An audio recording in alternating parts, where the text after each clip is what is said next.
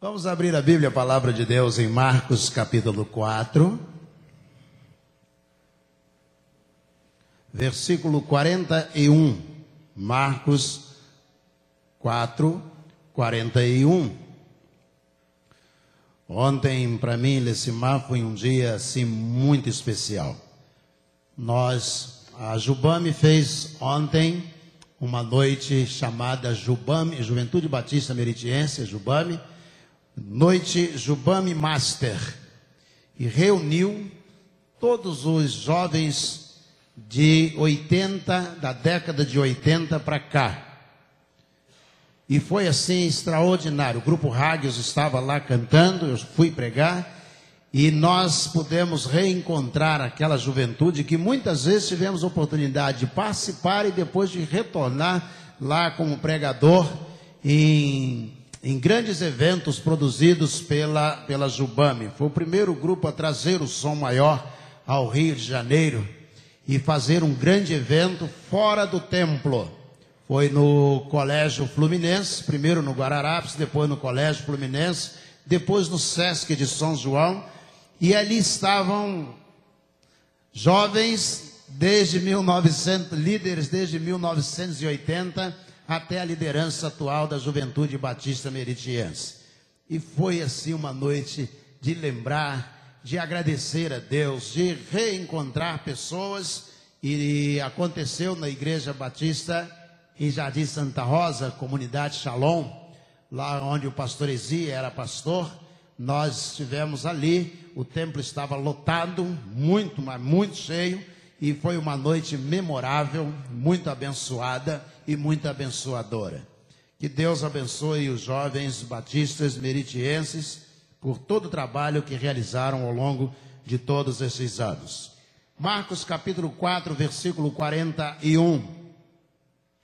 Diz assim na versão que tenho aqui: E eles, possuídos de grande temor, diziam uns aos outros: Quem é este que até o vento e o mar lhe obedecem. Só os irmãos, por favor, leiam o versículo projetado.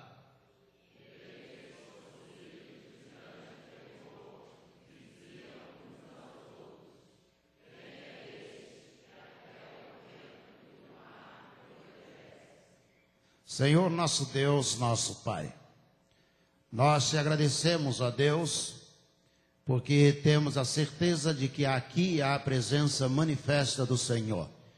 E nessa hora, ó Deus, nós abrimos, ó Deus, os nossos corações para que a palavra do Senhor seja, ó Deus, colocada na alma, nos corredores da alma de cada um de nós. Traz, ó Deus, a tua palavra como indicador para a vida de cada um de nós, para que, ó Deus, possamos vivê-la e encontremos-nos, ó Deus, como executores do querer do coração do Senhor. É a nossa oração. Em nome de Jesus, o nosso Senhor. Amém. Amém. Há uma pergunta que, em poucas palavras, gostaria de considerar.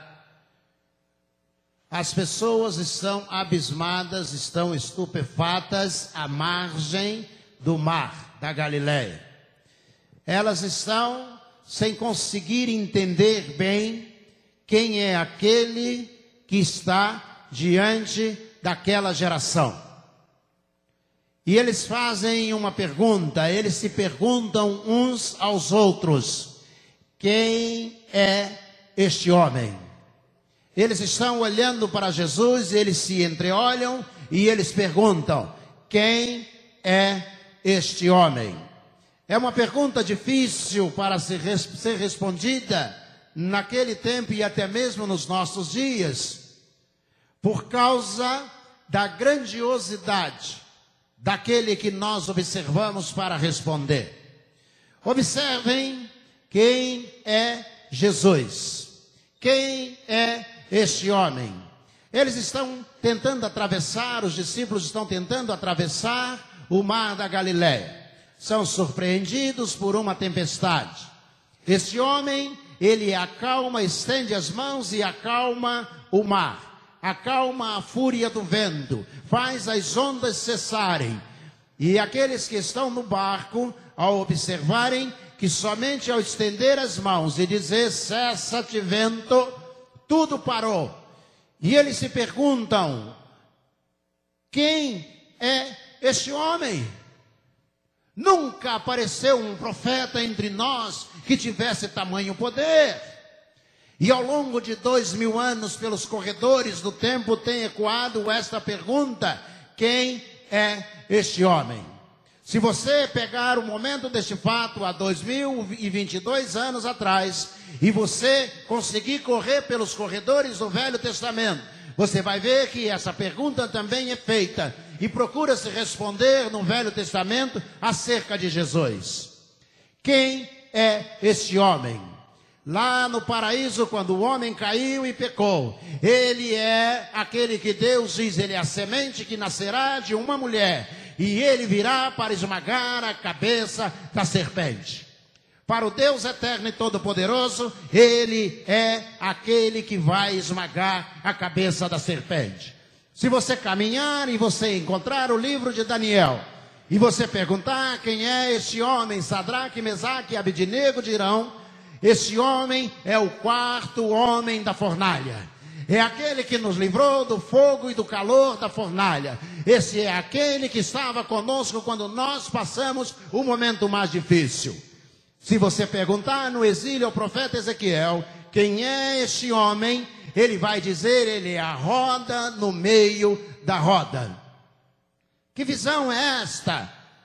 A roda no meio da roda, na visão do profeta Ezequiel, ela faz toda a engrenagem girar ela faz todo o mundo rodar, ela faz todas as coisas que estão ao seu redor funcionarem. Então Ezequiel diz que aquele que virá, ele será a roda no meio da roda. É ele quem faz o universo girar. É ele quem faz a sua vida se movimentar. É ele quem faz a sociedade caminhar. É ele a roda no meio da roda. Na visão do profeta Ezequiel. Quem é esse homem? Ele é o anjo do Senhor, ele é a rosa de Sarol, ele é a raiz de Davi, ele é a estrela da manhã. Quem é esse homem? Eles estão perguntando entre si: quem é esse homem que até o mar e as ondas e o vento lhe obedecem? Quem é? E João capítulo 1, versículo 45 você vai encontrar Natanael, ele está embaixo de uma árvore, Felipe se aproxima dele e diz: Eu quero dizer a você que eu encontrei o Messias. Ele é o Messias. Ele é o Machias do Velho Testamento que nós estávamos esperando. Ele é aquele que vem redimir Israel. Ele é aquele que vem conduzir o povo para a terra prometida. É ele quem nos levará para a eternidade. E Natanael olha para Filipe e diz: Quem é ele? Ele diz: Ele é Jesus de Nazaré. E Natanael diz: Nazaré, de lá não sai nada bom. Então venha você mesmo, diz Filipe, e veja. Ele é aquele que vai nos conduzir, de quem Moisés falou, que vai nos conduzir à terra prometida.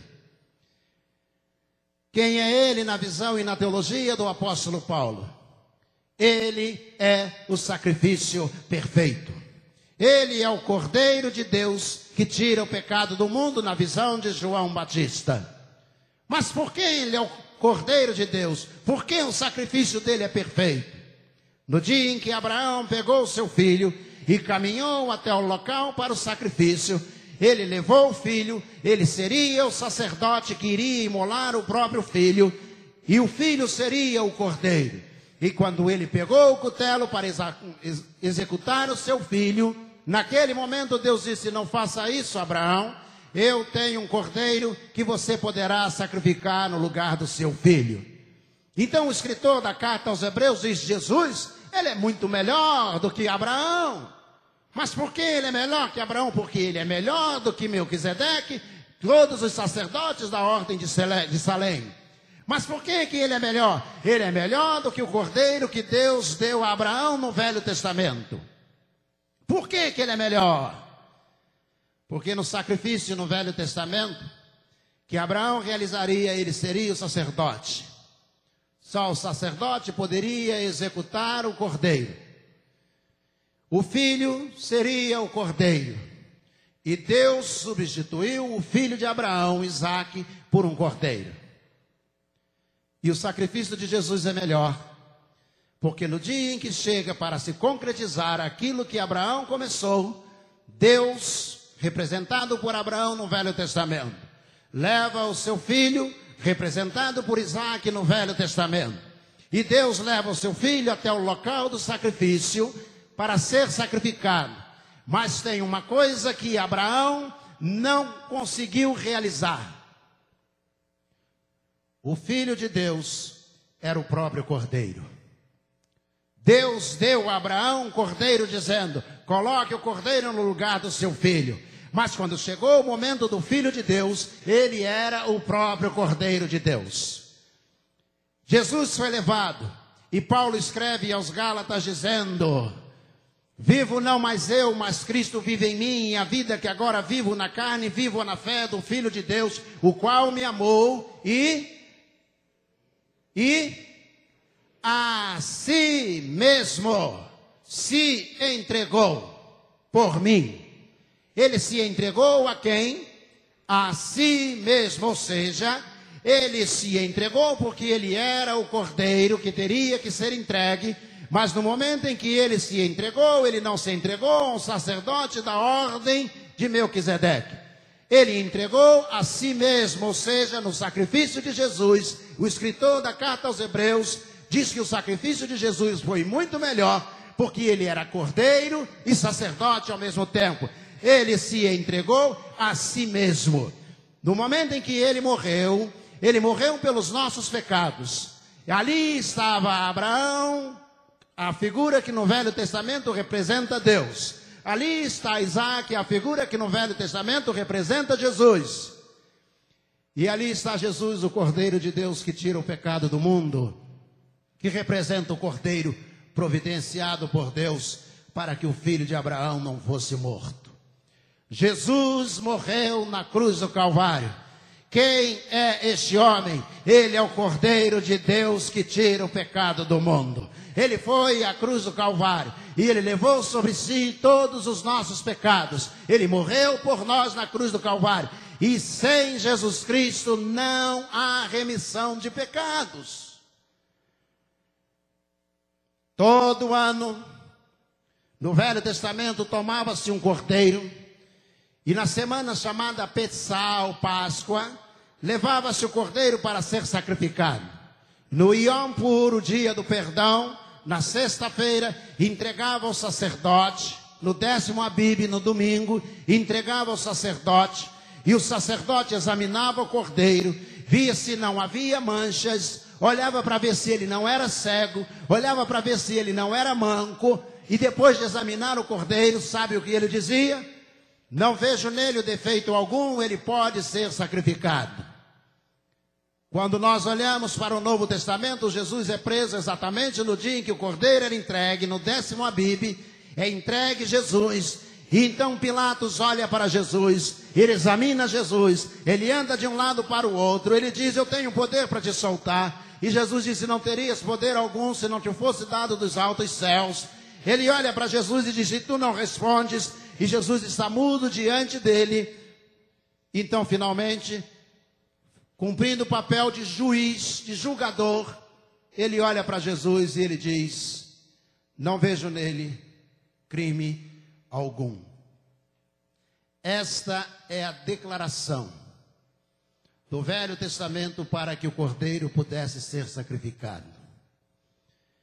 E é incrível que isso tudo aconteça exatamente dentro do ritual estabelecido por Moisés no décimo Abib, na Pessá, na Páscoa, e o sacrifício tem que ser no Yom Puro, dia do perdão.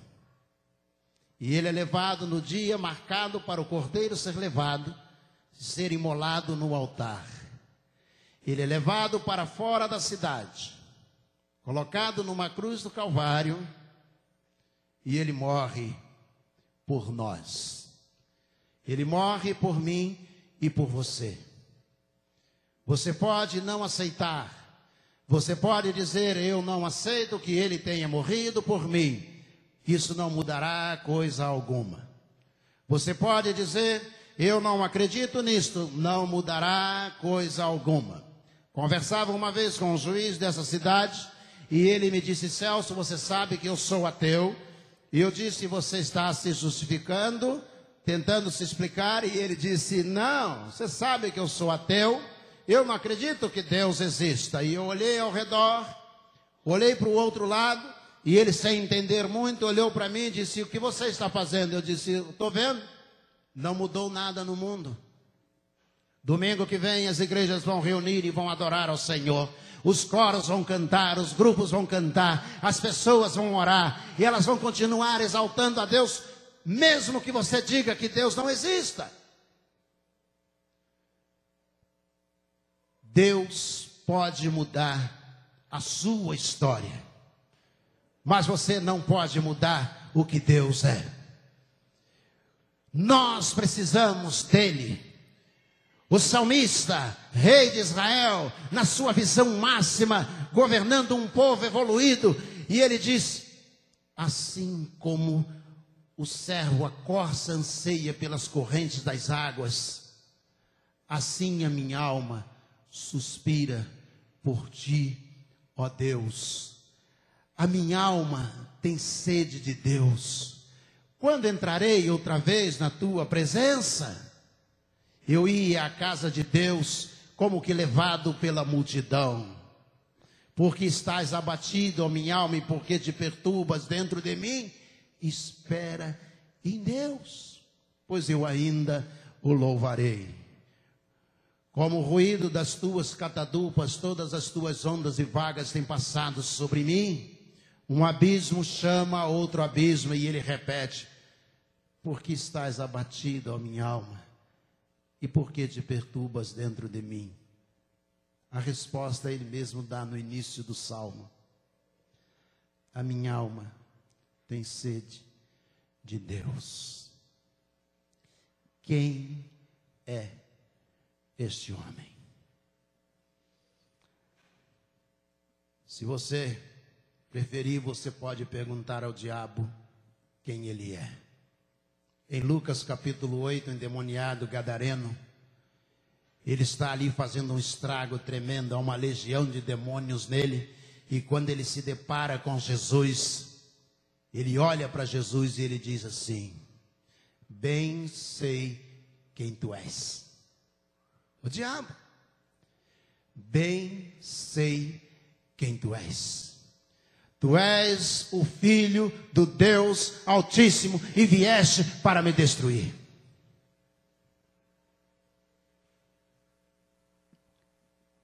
Mas se você preferir, pode perguntar a Deus.